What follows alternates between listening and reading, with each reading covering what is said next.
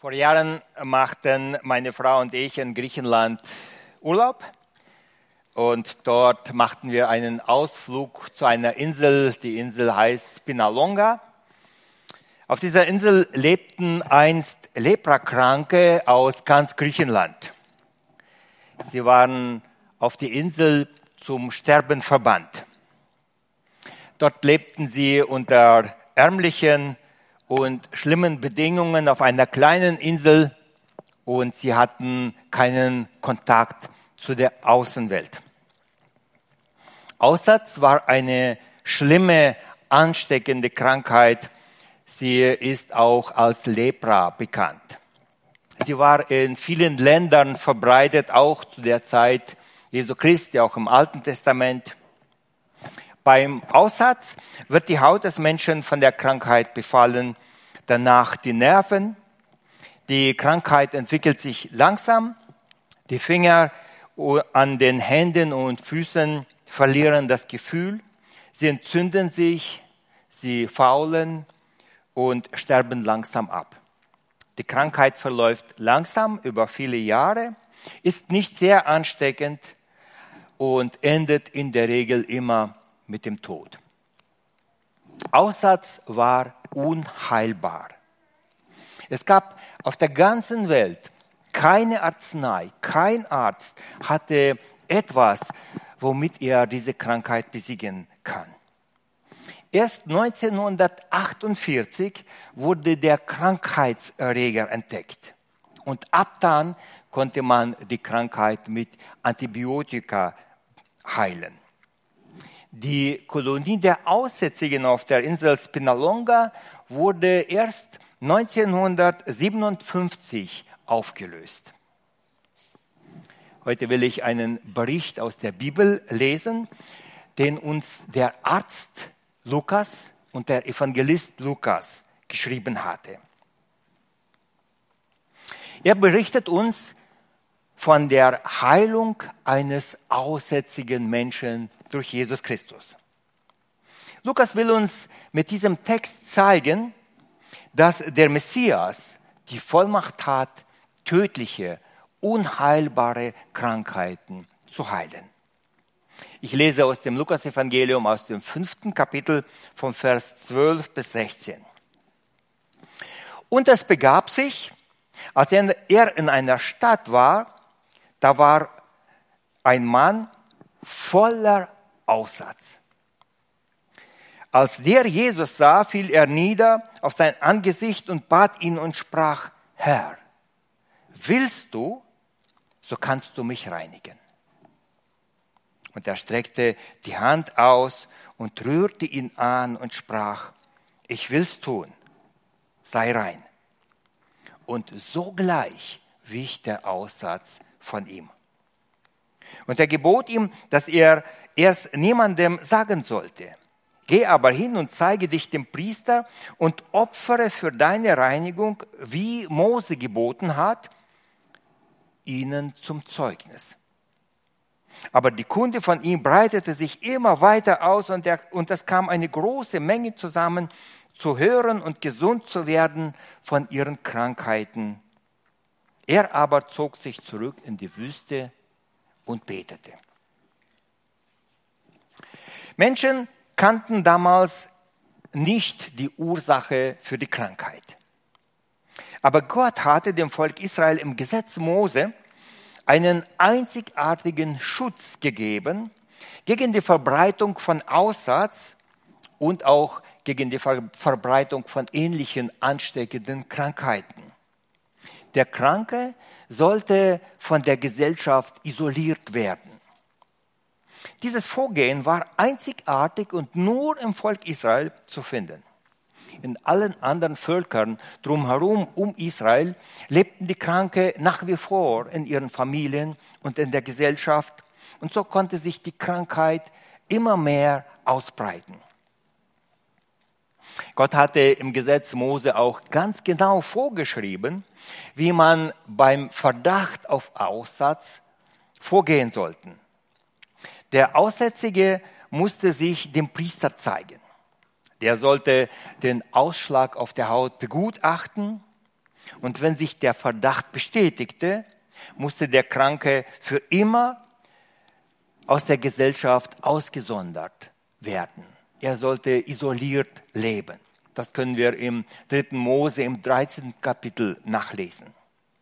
Darum war der Aussatz nicht nur eine Krankheit des Körpers, es war auch eine seelische Not eines Menschen. So ein Mensch musste außerhalb der Ortschaft leben, zum Beispiel in einer Höhle oder auch in einem Haus, das er sich selber gebaut hatte. So ein Mensch musste andere warnen, dass sie ihm nicht zu nahe kommen sollten. Wenn, andere, wenn er andere Menschen sah, dann musste er von weitem schreien und sagen, ich bin unrein, ich bin unrein. Berührt mich nicht.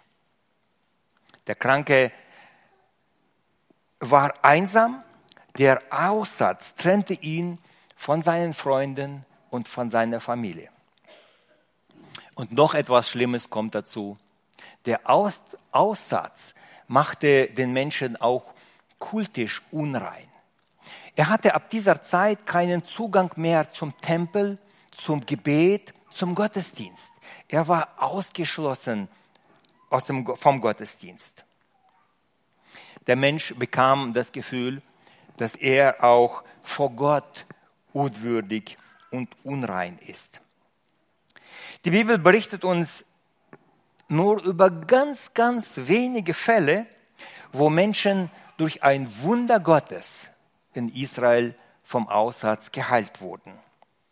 Die Schwester Mose, die Miriam, wurde aussätzig und sie wurde nach einem Gebet durch Gott geheilt. 800 Jahre vor Christus kam ein aramäischer Feldhauptmann, der Naiman, zum Propheten Elisa. Und auch er wurde vom Aussatz von seiner Krankheit geheilt. Das ist der letzte Bericht, den die Bibel uns über eine Heilung eines Aussätzigen berichtet.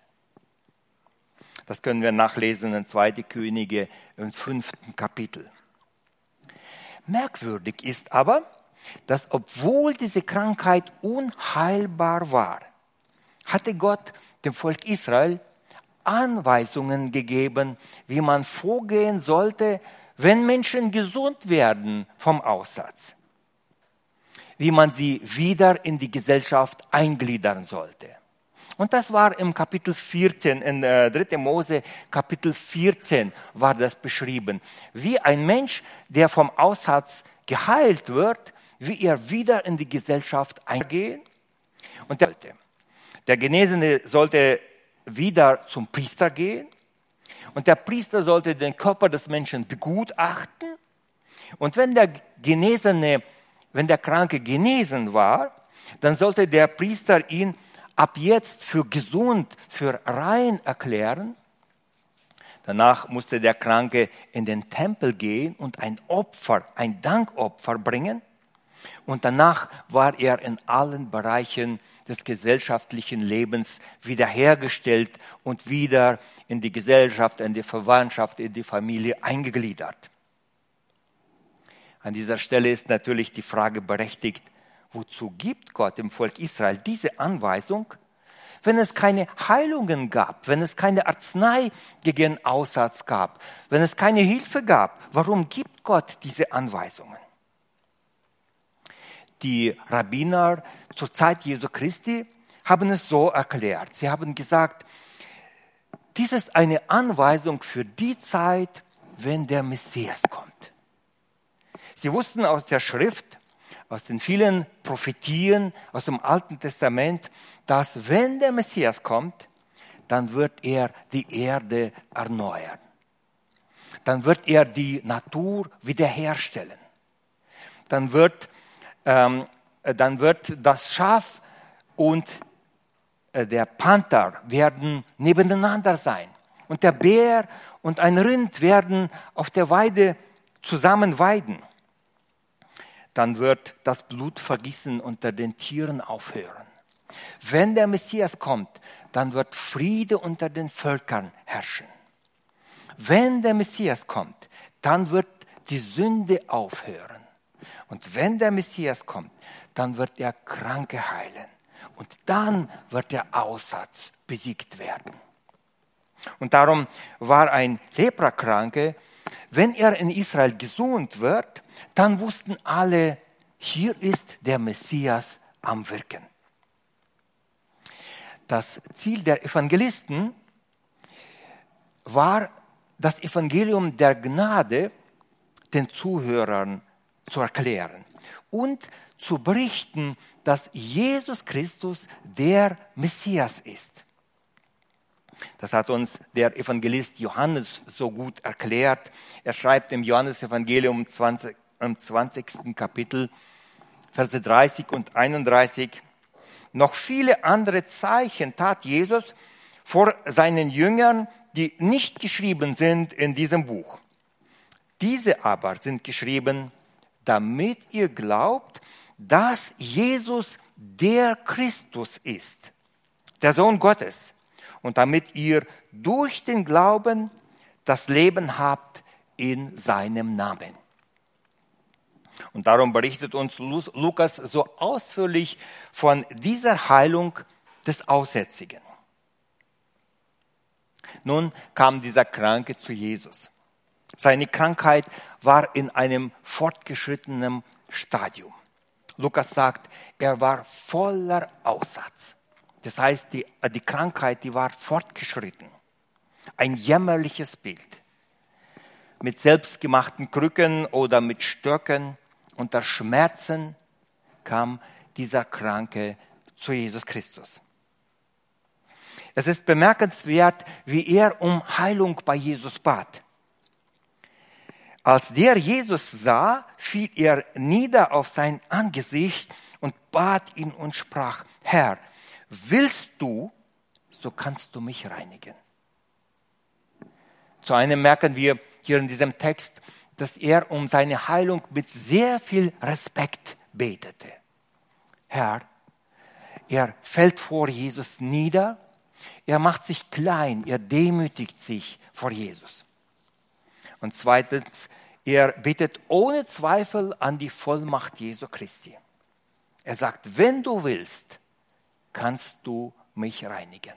Er zweifelt nicht, er fragt nicht, könntest du, sondern er sagt, wenn du willst, bin ich mir ganz sicher, du kannst mich heilen. Dabei wusste er, dass in Israel schon seit vielen hundert Jahren kein Aussätziger geheilt wurde. Alle Fakten sprachen gegen die Heilung. Aber er glaubte, dass Jesus ihn heilen kann. Und wir lesen weiter. Und er, das heißt Jesus, streckte die Hand aus und rührte ihn an und sprach, ich will's tun, sei rein. Und sogleich wich der Aussatz von ihm. Wir lesen hier, dass Jesus etwas Unerhörtes tat. Er streckte seine Hand aus und berührte den Aussätzigen. Normalerweise müsste der Aussätzige schreien, unrein, unrein, berührt mich nicht. Jesus berührte diesen Kranken und damit wollte er sagen, ich liebe dich. Er schenkte ihm eine Zuwendung. Ich führe dich zurück in der Gemeinschaft der Gläubigen in die Familie. Wie lange hatte dieser Mensch schon keine Berührung oder keine Umarmung gehabt? Menschen mussten sich fern von ihm halten. Wisst ihr, wie Menschen durstig sind nach einer Berührung, nach einer Umarmung, wenn sie aus der Gesellschaft ausgeschlossen sind? Dieser Mensch war einsam. Und Jesus Christus berührt ihn. Das, was Jesus tat, das war gegen jede Vernunft. Was wird jetzt geschehen? Entweder wird Jesus krank werden oder der Kranke wird gesund. Lukas schreibt, der Aussatz war, wich sogleich vom Kranken. Es ist interessant, dass Jesus ganz anders heilte als Ärzte heilen können. Ärzte können heute den Aussatz stoppen, aber die Folgen, die bleiben. Wenn die Finger abgefault waren, dann sind sie nicht mehr nachgewachsen. Wenn Jesus heilte, dann besiegte er nicht nur die Krankheit, er besiegte auch die Folgen der Krankheit. Seine Heilung war immer vollkommen. Wir lesen zum Beispiel, wie Menschen, die ähm, verdorrte, verkrüppelte Hände hatten, sofort von einem Augenblick auf den anderen mit ihren Händen die Hände bewegen konnten. Verdorrte Hände, wo die Muskeln ausgetrocknet sind, wo die Muskeln nicht mehr funktionieren. Die Muskeln wurden sofort wiederhergestellt. Menschen, die vorher nicht gehen konnten, die brauchten nicht eine längere Zeit in einer Erholungsreha, um wieder gehen zu können und gehen zu lernen. Sie konnten aufstehen und gehen. Wenn Tote auferweckt wurden, wo ihr Körper schon anfing zu verwesen, dann wurde ihr Körper wiederhergestellt. Und sie konnten sofort wieder atmen, leben, schauen, gehen, sprechen. Wenn Jesus Christus eine Heilung schenkte oder wenn Jesus Christus ins Leben zurückholte, wir lesen von der Auferweckung der Toten, dann war das eine, ein vollkommenes Werk, ganz anders als Ärzte geheilt haben. Als der Aussätzige geheilt wurde, haben die Menschen, die um ihn herum waren, sogleich gemerkt, hier ist eine Heilung verbracht worden. Und das können wir uns nicht anders erklären, als dass seine Finger, die kaputt waren, die, die faulten, teilweise, weil die Menschen kein Gefühl hatten, haben sie sich die Finger auch abgebrochen und haben es nicht einmal gemerkt. Die Finger bluteten, bluteten manchmal nicht, außer es war eine schlimme Krankheit. An diesem Kranken konnte man sofort sehen, er ist gesund geworden, seine Glieder sind wiederhergestellt worden.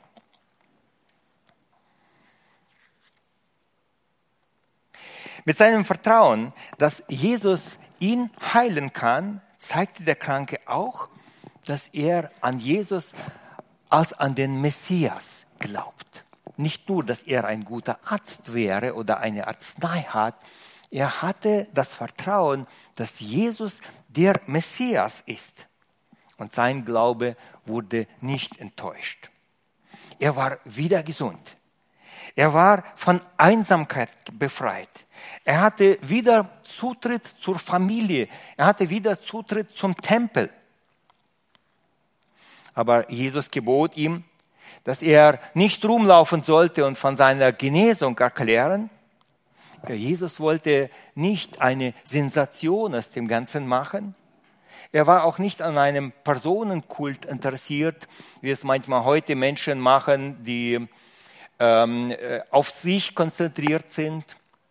Und dennoch sollte der, Heil, der Geheilte nach Jerusalem gehen und seine Heilung durch einen Priester bestätigen lassen. Wir lesen, geh aber hin und zeige dich dem Priester und opfere für deine Reinigung, wie Mose geboten hat, ihnen zum Zeugnis. Der Priester sollte ihn untersuchen und nachforschen, ob er wirklich aussätzig war. Und dann vor allen Menschen bestätigen, dass dieser Mensch genesen ist. Dann sollte der Kranke im Tempel ein Opfer, ein Dankopfer bringen. Ein Opfer für die Befreiung vom Aussatz. Könnt ihr euch vorstellen, das war ein, ein Ereignis, das aus dem Rahmen fiel ein, ein Aussätziger, wo 800 Jahre lang kein Aussätziger jemals ähm, gesund wurde und dieser Aussätzige nach dem Gebot Mose bringt ein Dankopfer im Tempel, wo er vorher keinen Zugang zum Tempel hatte. Er musste ein Dankopfer bringen.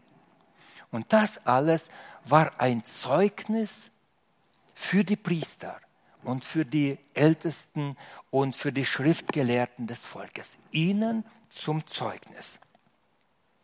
Und die, Schrift, die Priester und die Schriftgelehrten in Jerusalem sollten ein Zeugnis haben. Wenn ein Aussätziger gesund wird, dann haben sie selber gesagt, dann ist der Messias unter uns. Dann hat Gott uns, dann hat Gott sein Volk wieder besucht. Etliche Verse weiter im gleichen Kapitel berichtet uns Lukas über die nächste Heilung, über die Heilung eines Gelähmten. Und wir lesen, dass bei dieser Gelegenheit Schriftgelehrte aus Jerusalem bei Jesus zu Besuch waren. Wir merken, dass das dieses Zeugnis, dass der Aussätzige in Jerusalem war, dass er sich im Tempel den Priestern zeigen musste, dass sie bestätigen mussten, dass er gesund war, das hat in Jerusalem wie eine Bombe eingeschlagen. Und schon kamen äh, Abgeordnete aus Jerusalem nach Galiläa, um zu nachzuschauen, wer ist dann dieser, der diese Wunder wirkt? Wer kann einen Aussätzigen heilen? Sie waren gekommen, um zu sehen, wer dieser Mensch ist. Und unwillkürlich, ob man will oder nicht, stellte sich den Priestern, den Schriftgelehrten, aber auch dem ganzen Volk die wichtigste Frage des Lebens. Wer ist dieser Jesus für dich? Die Frage, wer ist dieser Jesus, konnte ab diesem Wunder nicht mehr unbeantwortet bleiben. Ist Jesus der Messias? Dann bricht das Heil aus. Dann muss ich auf seine Worte achten.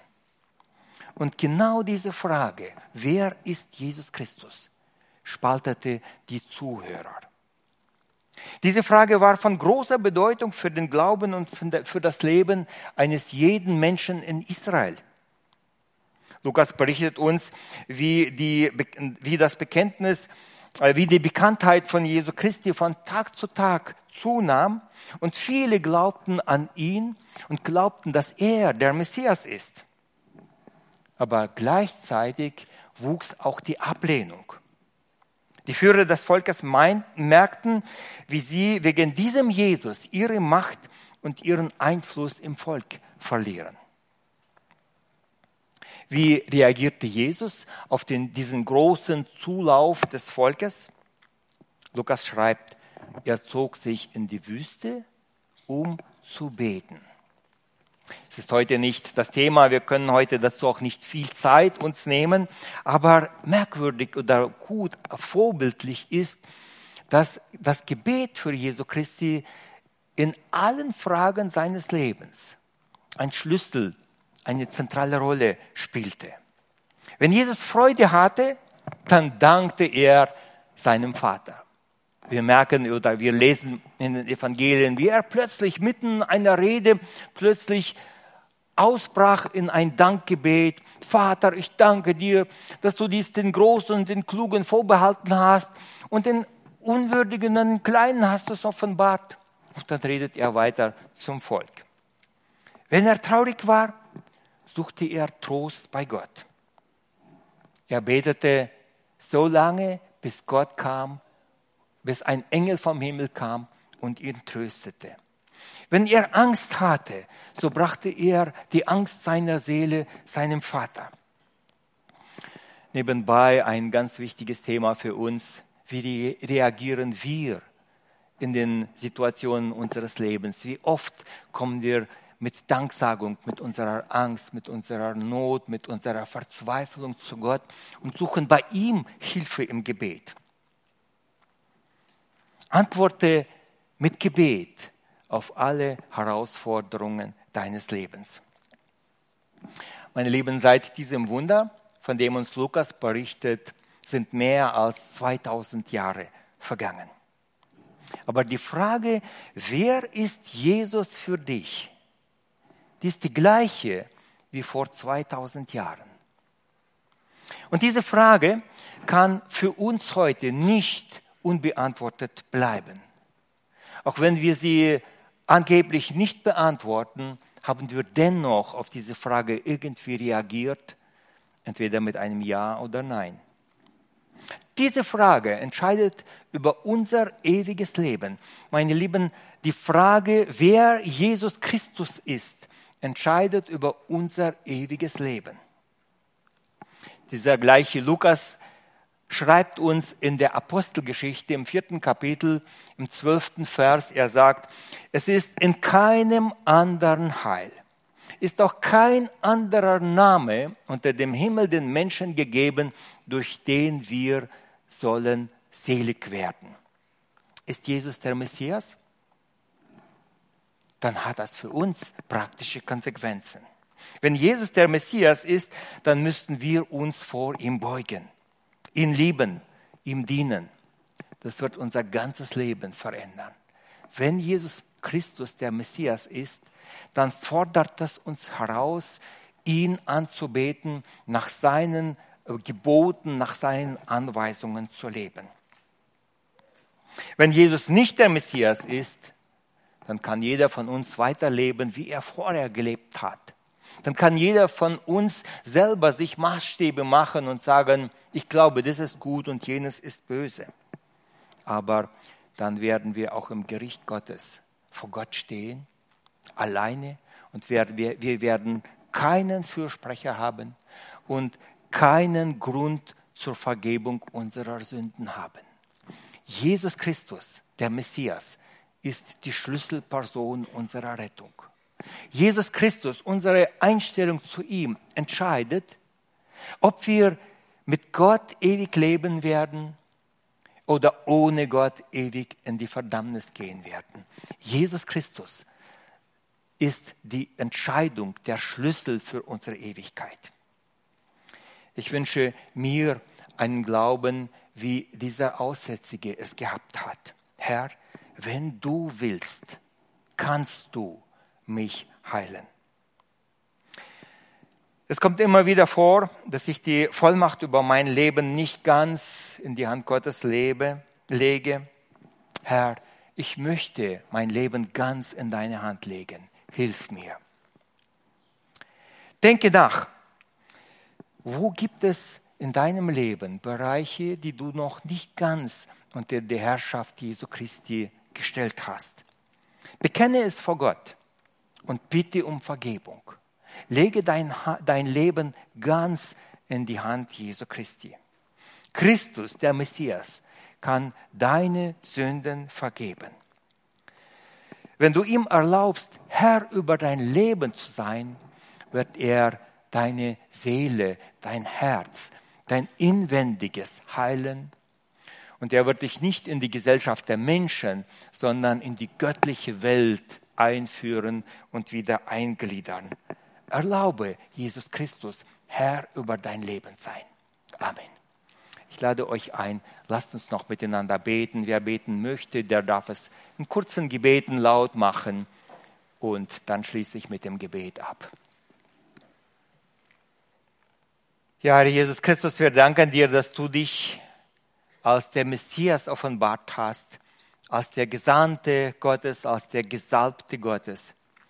Wir danken dir, dass wir so viele Belege haben für die Heilungen, die so außergewöhnlich waren, wo Lahme gingen, Blinde sahen, Aussätzige wurden rein, Toten wurde, Tote wurden auferweckt und den Armen wurde das Evangelium gepredigt.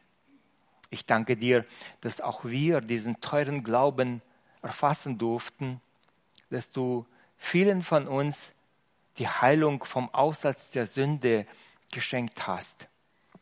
Ich danke dir, dass du uns in die Gegenwart des Vaters wieder einführst und uns ewiges Leben gibst.